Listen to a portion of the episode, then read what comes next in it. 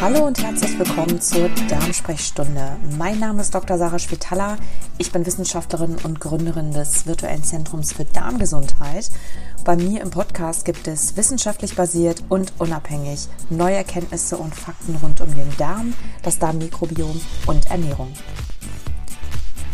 Jeder Mensch hat mittlerweile nach den ganzen Dieselskandalen oder auch bedenklichen Smogbelastungen in Städten und natürlich nicht zuletzt durch globale Kampagnen für mehr Klimaschutz. Wahrscheinlich verstanden, dass Feinstaub nicht gesund ist, weder für Umwelt noch für den Menschen. Und ich schreibe momentan gerade ein Buch. Und dabei geht es um das Thema Ernährung, wie bestimmte äh, Nahrungsmittel, insbesondere industrielle Nahrungsmittel, auf den Darm, auf das Mikrobiom, die Gesundheit sich auswirken und ähm, da bin ich gerade in meinen Recherchen bei einem Thema Nanopartikel gelandet. Beim Stichwort Nanopartikel allerdings scheinen offenbar zumindest in den Köpfen der meisten Menschen eher Fragezeichen zu sein oder anzugehen.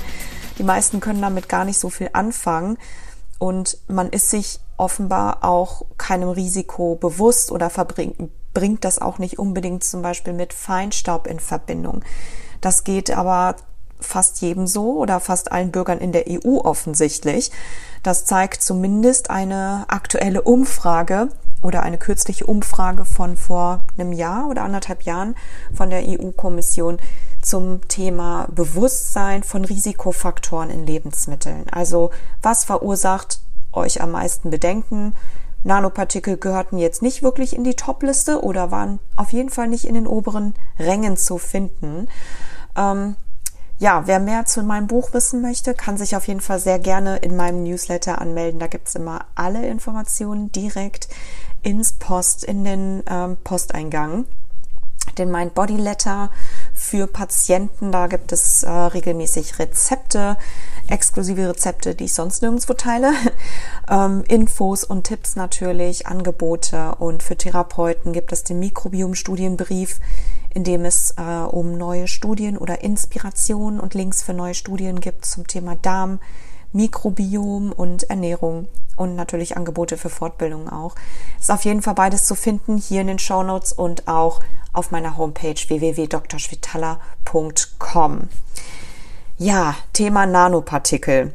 Was ist das eigentlich genau? Nanopartikel sind im weitesten Sinne Metalle bzw. Oxide davon, wie beispielsweise Silber oder Eisen, Zinkoxid, Titandioxid, auf das wir heute ganz besonders eingehen werden. Und zwar zerkleinert auf Nanopartikelgröße, also im Grunde so fein pulverisiert, dass sie einen Durchmesser haben von unter 100 Nanometer. Das ist etwa die Größenordnung von kleinen Viren oder mindestens zehnmal kleiner als ein durchschnittliches Bakterium und auf jeden Fall hundertmal oder mindestens hundertmal kleiner als eine durchschnittliche menschliche Zelle. Also wir haben es hier wirklich mit ultra feinem Staub zu tun, der aus Metallen oder deren Oxiden besteht. Und die Sache ist, dass diese Nanopartikel äh, unterschiedlicher aus unterschiedlichen Quellen eben im Millionen-Tonnen-Maßstab jährlich weltweit in vielen verschiedenen industriellen, medizinischen und aber auch im Lebensmittelbereich eingesetzt werden. Und die meisten Menschen das gar nicht so auf dem Schirm haben, dass das möglicherweise auch einen Effekt hat auf die Gesundheit, wenn man das isst oder auch trinkt. Ähm, Titandioxid ist der Stoff, auf den ich heute eingehen möchte. Das ist einer der am häufigsten verwendeten Nanostoffe. Nanozusatzstoffe, äh, genauso Silberoxid auch, aber beziehungsweise Silbernanostoffe, ähm, aber Titandioxid ist doch mittlerweile relativ, es gibt sehr, sehr viele Untersuchungen dazu, auf die wir gleich noch kommen werden. Titandioxid wird jedenfalls auch weltweit im Millionentonnen Maßstab produziert und allein in Europa mehr als eine Million Tonnen davon eingesetzt in verschiedenen zu verschiedenen Zwecken. 90 Prozent von dem Titandioxid werden als Weißpigmente eingesetzt. Also das ist im Grunde die besondere Kennzeichnung von diesen, ja, von diesen Nanopartikeln, dass sie eine, ja, bestimmte Eigenschaften aufweisen. Titandioxid unter anderem, weil es so schön weiß ist.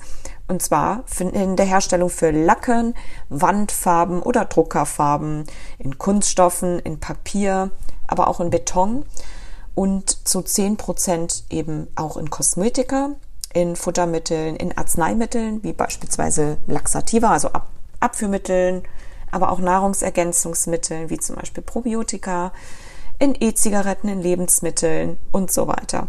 Also die Aufzählungsliste ist hier bei weitem nicht zu Ende. Wir finden das ganze Zeug im Grunde überall.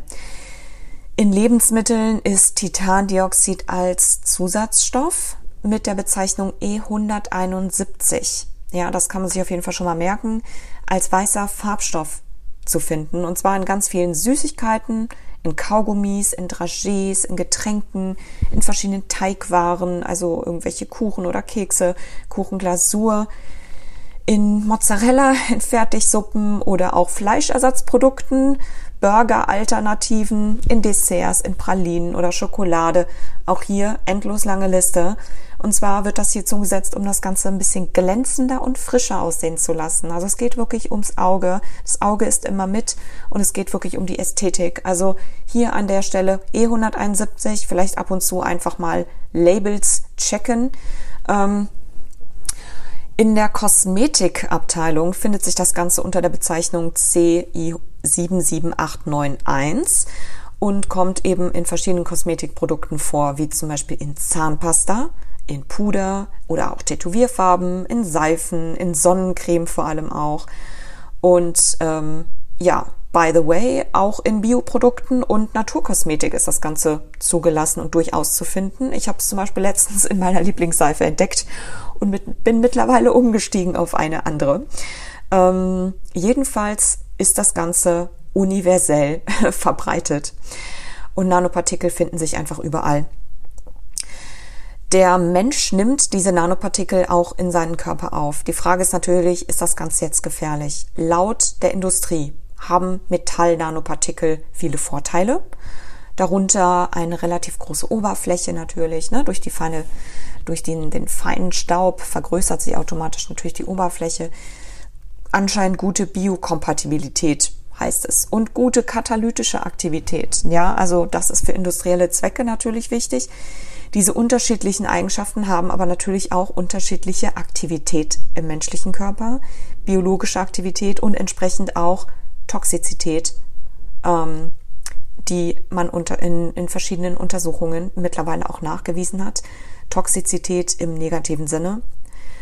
Ähm, das ist auf jeden Fall nichts Neues und ähm, man ist sich durchaus bewusst auch in den Behörden, dass der Mensch Nanopartikel täglich in seinem Körper aufnimmt. Mit der Nahrung, mit Cremes, mit Kosmetika oder eben auch durch Aerosole aus äh, Farben oder industrieller Anwendung, weil es einfach überall verwendet wird.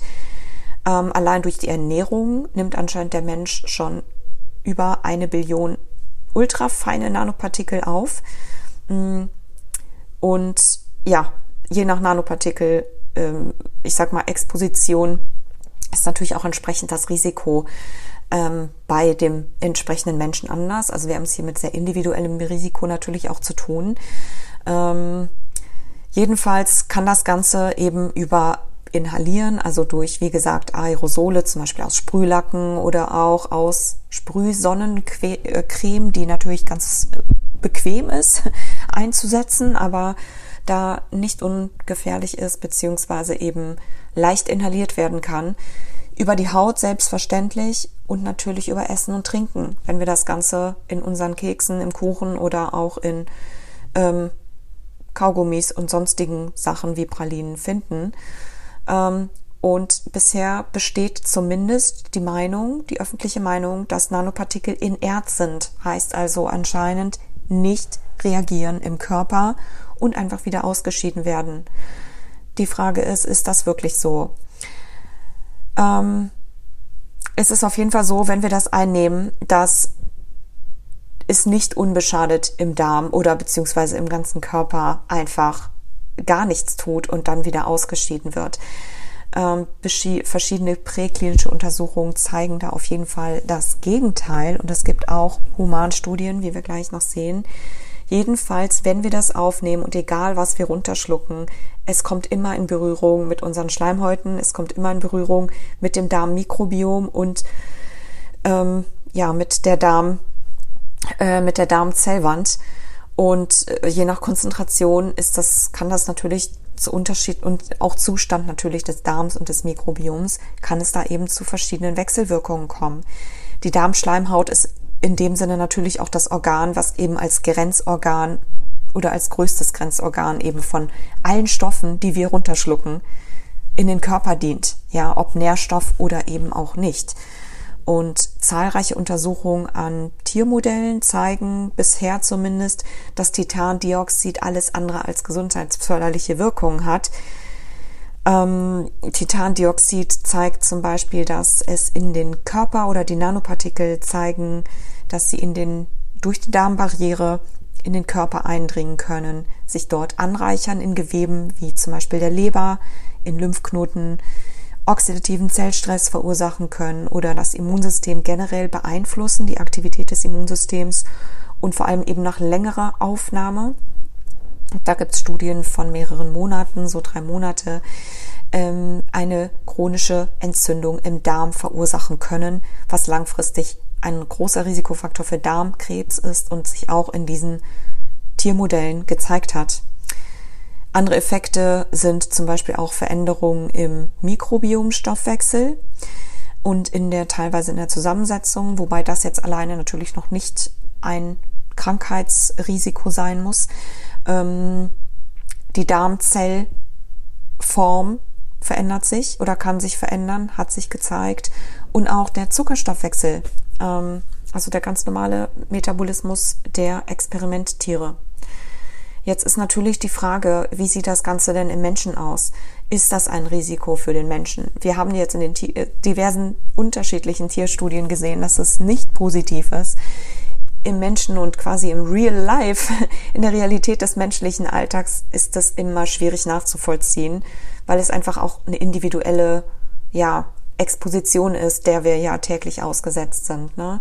Je nachdem, wo wir leben oder was wir essen, trinken und ähm, so weiter und so fort. Wie hoch konzentriert man eben tatsächlich dann Nanopartikel aufnimmt.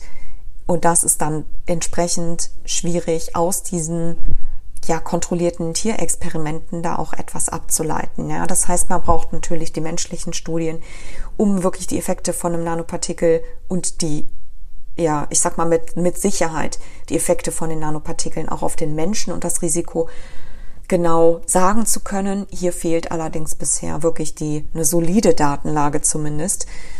Mm, bisher haben zumindest pathologische Untersuchungen von Darmgewebebiopsien aus Patienten mit chronisch entzündlichen Darmerkrankungen wie Morbus Crohn ähm, zum Beispiel und aber auch Darmkrebspatienten gezeigt, dass es zu einer sehr starken Anreicherung von Mikro- und Nanopartikeln diverser Art im Gewebe kommt Gesunde Darmbiopsien zeigen das nicht.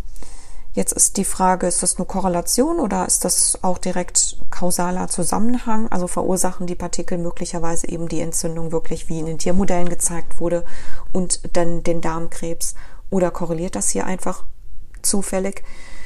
Ähm, andere Forscher haben eben getestet, ob Titandioxid-Nanopartikel Entzündungen im Darmgewebe auslösen können.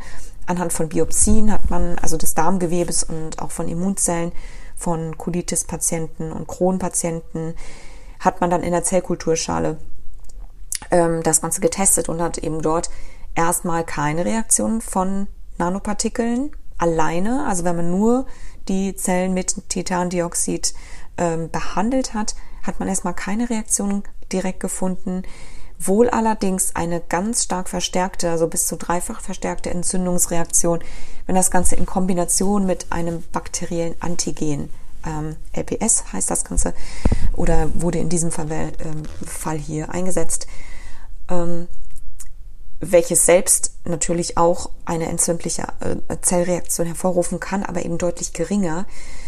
Ähm, während eben die Kombination Titandioxid-Nanopartikel mit den bakteriellen Antigenen in der Kombination sich deutlich verstärkt haben gegenseitig.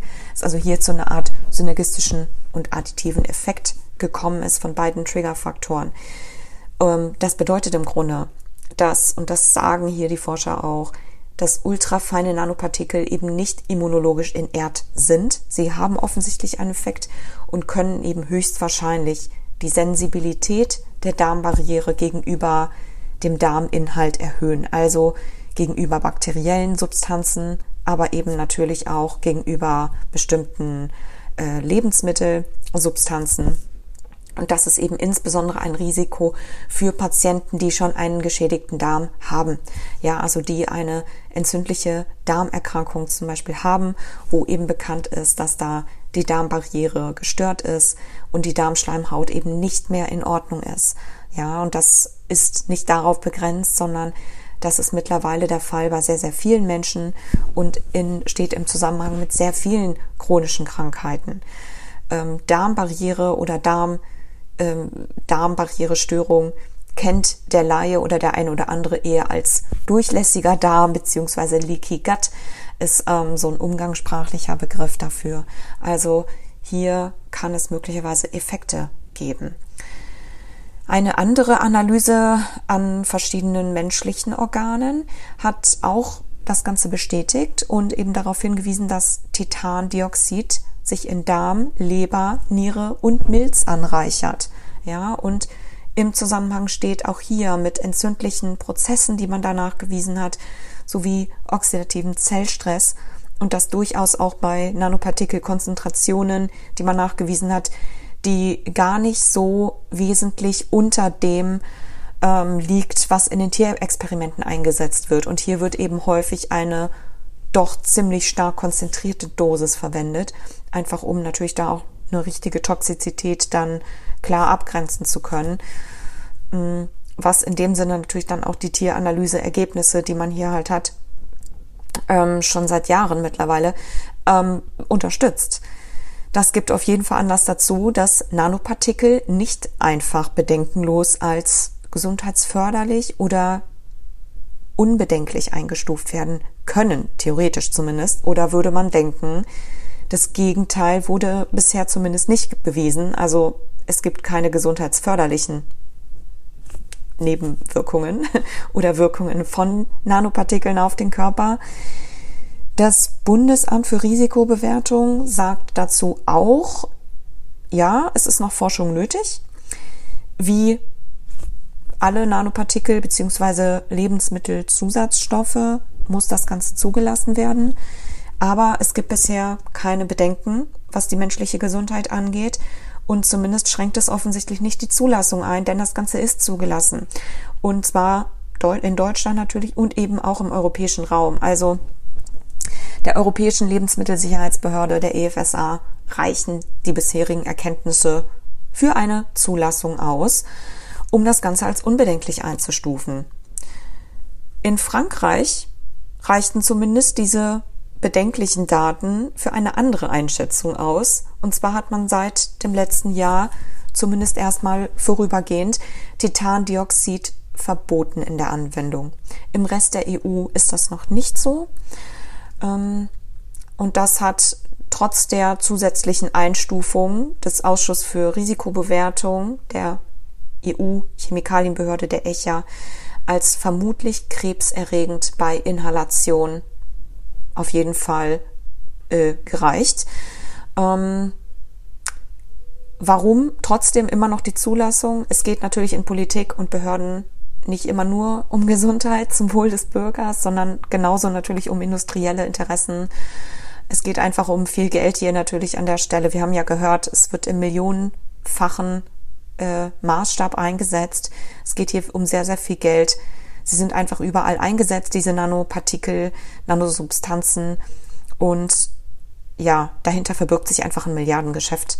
Reformulierung von Rezepten aus dem Lebensmittelbereich, aber im Grunde auch in allen Anwendungen und Zusammensetzung kosten natürlich einen Haufen Geld, wären extrem aufwendig und bringen meistens natürlich dann auch nicht das gewünschte Ergebnis an in der Industrie, was man dann gerne haben will. Und ähm, ja, das Ganze wenn man das Ganze dann mal auf die politische Ebene hebt und dann fragt, okay, warum ist das dann weiter zugelassen, wenn es offensichtlich doch harte Bedenken gibt an der Stelle von diversen ähm, sogar Behörden mittlerweile. Ähm, ja, da kann man natürlich die Bundesregierung anfragen. Es gab eine parlamentarische Anfrage an die deutsche Bundesregierung aus dem letzten Jahr, ob Titandioxid in Deutschland denn jetzt auch verboten würde zum Schutz der Bevölkerung, und zwar nach dem französischen Vorbild, weil es eben nicht sicher sein kann, beziehungsweise oder weil wir das noch nicht sicher sagen können und es bisher natürlich auch keine gesundheitsförderlichen Effekte gegeben hat in irgendwelchen Untersuchungen. Daraufhin hat die Bundesregierung das Ganze abgelehnt oder zumindest sagen wir die Zulassung nicht weiter eingeschränkt äh, oder für unbedenklich gehalten. Ja, also die Antwort war schlicht und ergreifend, die, die EFSA hat alle verfügbaren Daten berücksichtigt und in ihrem Gutachten von 2016 betont, dass die Absorption und die Bioverfügbarkeit von Titandioxid so gering sind, dass auf der Basis der verfügbaren Daten zur Genotoxizität und der Daten zur Absorption, Verteilung und Ausscheidung von Titandioxid-Nanopartikeln ein erbgutschädigendes Potenzial von oral aufgenommenen Titandioxid-Partikeln unwahrscheinlich ist. Das Bundesamt für Risikobewertung erkennt keine belastbaren wissenschaftlichen Argumente, die es rechtfertigen würde, die Schlussfolgerung der EFSA zur Verwendung von Titandioxid als Lebensmittelzusatzstoff in Frage zu stellen. Das heißt schlicht und ergreifend, wir haben nicht genügend Daten, die irgendwie erkennen lassen, dass es hier einen negativen Effekt geben könnte auf den Menschen und wir zweifeln nicht die Zulassung der EFSA ein oder die Einschätzung und die Zulassung der EFSA ein. Dementsprechend ist das Ganze weiterhin als unbedenklich eingestuft. Ja, was können wir daraus für ein Fazit ziehen? Ähm, es gibt auf jeden Fall keine gesundheitsförderlichen Effekte bisher. Wenn man Titandioxid isst, trinkt, inhaliert. Bei der Inhalation wurde das Ganze sogar als vermutlich kanzerogen, also als krebserregend eingestuft bisher hat aber trotzdem noch nicht zu einer Einschränkung der Zulassung geführt oder es eben auch über die Haut aufnimmt oder auf sonstigem Wege in den Körper transportiert wird. Das Einatmen der Partikel ist, wie gesagt, als krebserregend schon eingestuft oder vermutlich krebserregend. Tierexperimente zeigen eben bedenkliche Effekte auf Immunsystem, haben möglicherweise Effekte auf das menschliche und äh, Nanopartikel haben möglicherweise Effekte eben bei chronisch entzündlichen Darmerkrankungen oder können ein Risikofaktor sein, ja, für Menschen, die sowieso eine, ein Darmproblem haben, ein entzündliches Darmproblem haben oder sogar Krebs, ähm, ein Krebsrisikopatient sind. Stoffwechselstörungen stehen auch damit in Zusammenhang. Und hier an der Stelle kann man wirklich einfach nur für sich, glaube ich, das Fazit ziehen. Labels checken, ja, guckt einfach mal hinten drauf bei Lebensmitteln oder auch bei Kosmetik und überall, was man im Grunde verwendet, gerne einfach mal gucken, was da so drauf steht. Ja, im Lebensmittelbereich E171 und im Kosmetikbereich CI 77891 sind hier an der Stelle ähm, sollten hier, da sollte eine, diesmal jetzt eine rote Flagge aufgehen im Kopf und durchaus ein Bedenken da sein, denn ähm, man sollte ein bisschen kritisch auch mit diesen Bewertungen umgehen und für sich selbst am Ende entscheiden, ob man gerne Wandfarbe auf die Haut schmiert ähm, oder vielleicht ins Frühstücksmüsli mischt an der Stelle. Ja, ich hoffe, die Folge oder die Episode war ähm, informativ, inspirierend und ihr könnt das Ganze auch auf meinem Blog nachlesen, definitiv. Und ja, ich packe alle Informationen hier in die Show Notes und wer gerne mehr wissen will zu mir oder zu weiteren Angeboten, auf jeden Fall auch aus dem Darmzentrum oder über das Mikrobiom, Ernährung, neue Studien, Fortbildungsangebote und so weiter. Oder natürlich zu meinen Büchern, die jetzt demnächst erscheinen werden. Gerne in meinem Newsletter anmelden auf meiner Website www.drschwitaler.com. Und jetzt wünsche ich erstmal einen schönen Tag und wir hören uns bald wieder. Bis bald.